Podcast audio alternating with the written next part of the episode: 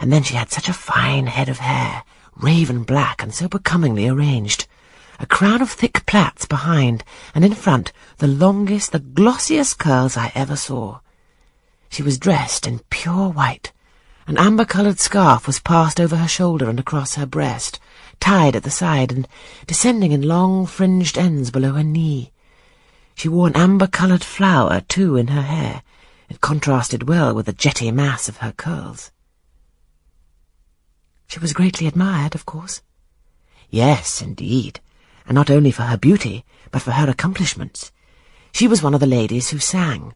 A gentleman accompanied her on the piano. She and Mr. Rochester sang a duet. Mr. Rochester? I was not aware he could sing. Oh, he has a fine bass voice, and an excellent taste for music.